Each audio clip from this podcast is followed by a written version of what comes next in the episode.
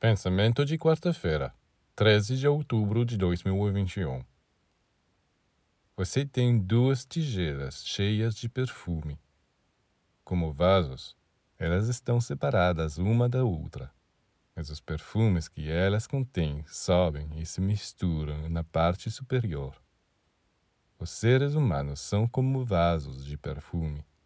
Seus corpos são separados mas através de seus pensamentos, suas almas, seus espíritos, eles podem encontrar outros seres humanos e também entidades do mundo invisível em todo o universo. Através de sua quintessência, eles tocam os espíritos que lhes correspondem.